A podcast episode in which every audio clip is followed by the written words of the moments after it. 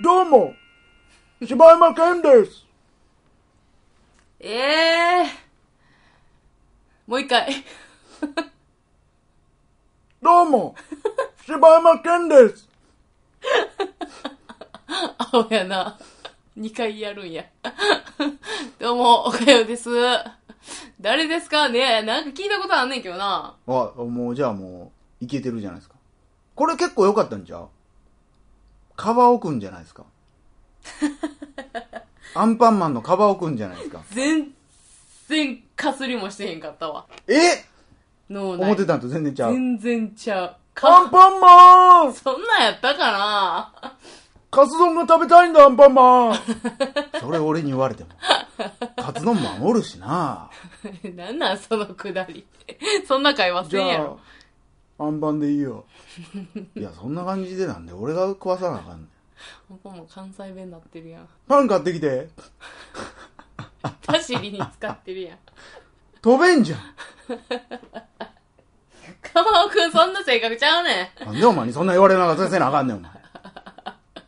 買うてくるけど。ん。いや、行くんかい。何番やねん。チーズフロマージュのやつ。一個でええんか。優しいな、アンパンマン。それはパシリにされるわ。えー、大体だけな時間です。はいお便りのコーナースペーデースペーデーかっこよろし いね。さあ、ということで、本日いただきましたのは、YTT 放送局長さんからいただきました。え、読売やん。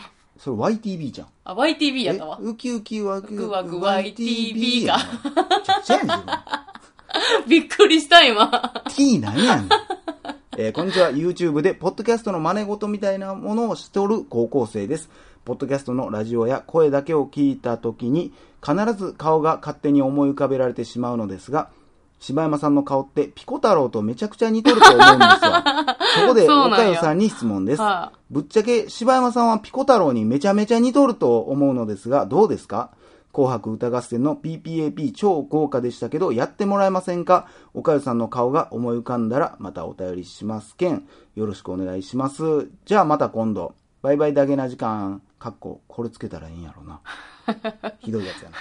あの、一個言わせてもらっていいですかな。はい。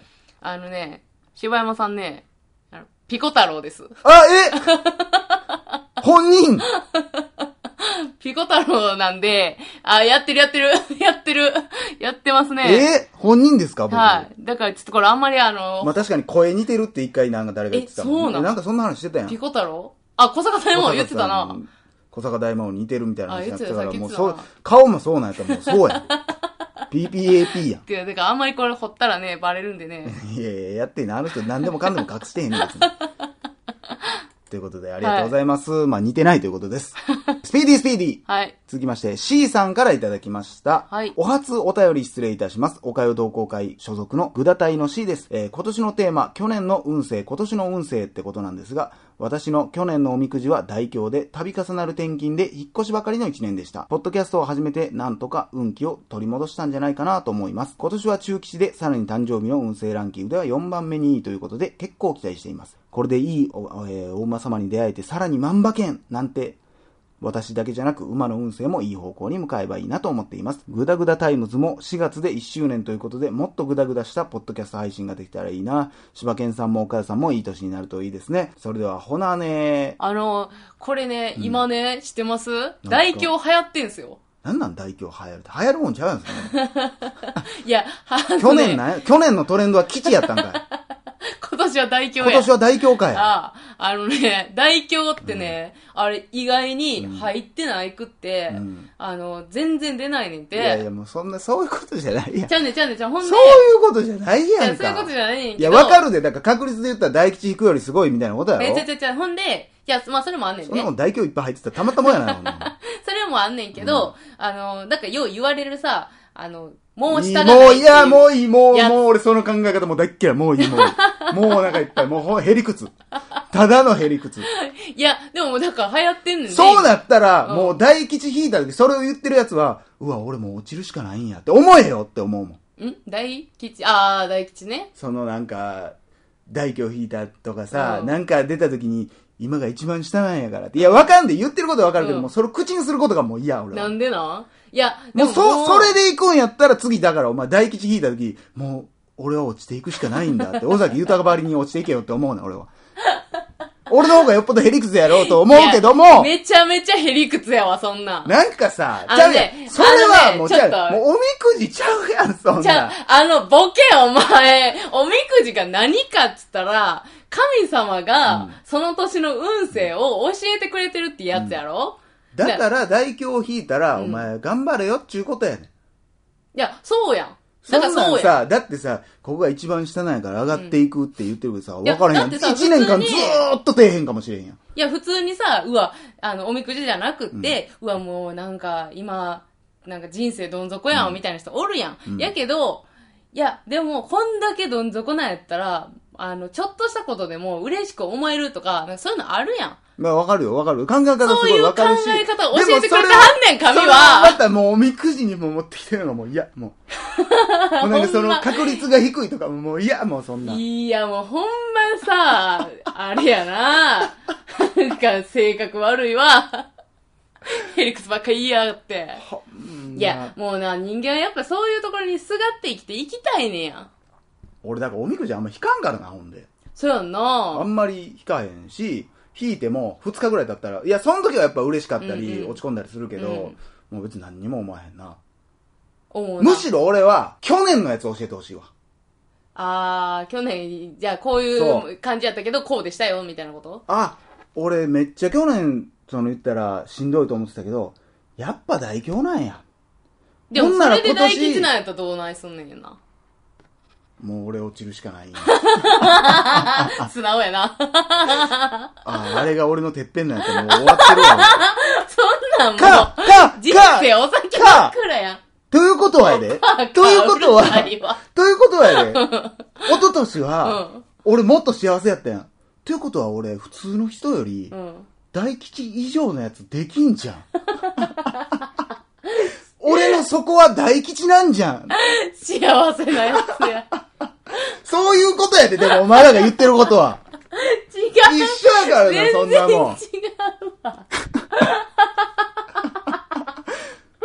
俺普段よりポテンシャル持ってんじゃん、普通の人より。 違うねん。ほんまそういうことやからな。もそういうことじゃない。それ、だから過去のやつでやってもうたら、それ変なことになっていくねんって。いや、俺それでやってほしいわいや。もうマジそれでやってほしいわ。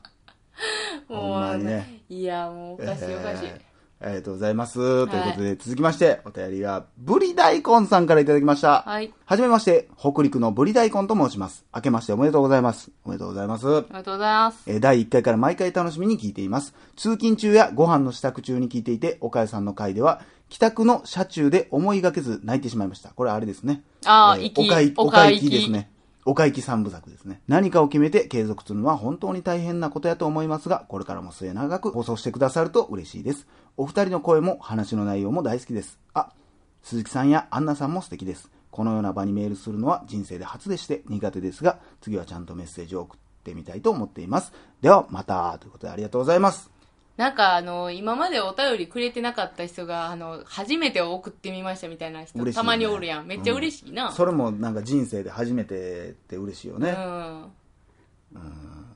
ということでありがとうございます。はい、ありがとうございます。えー続きまして、フリーメイソーさんからいただきました。はいこんにちは、フリーメイソーです。おかゆさんの闘病の話を聞き、生きててくれてありがとうという感情が湧き、メールをしました。ちょっとワンピースっぽかったね、今。そんな過去があってのだけな時間の配信とは知らず、もう一度最初から正座して聞き返させていただきます。ほんまかそれ、ほんま丸3日ぐらい正座しとかなあかんことになるけどね、これ。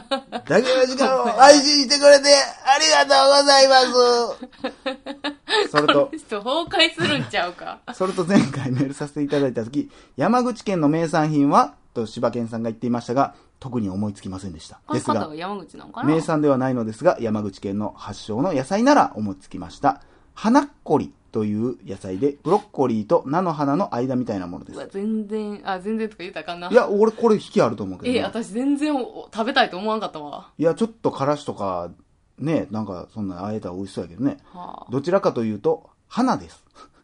というか、草です。えー個人的には、こいつもあんまり好意持ってへんな。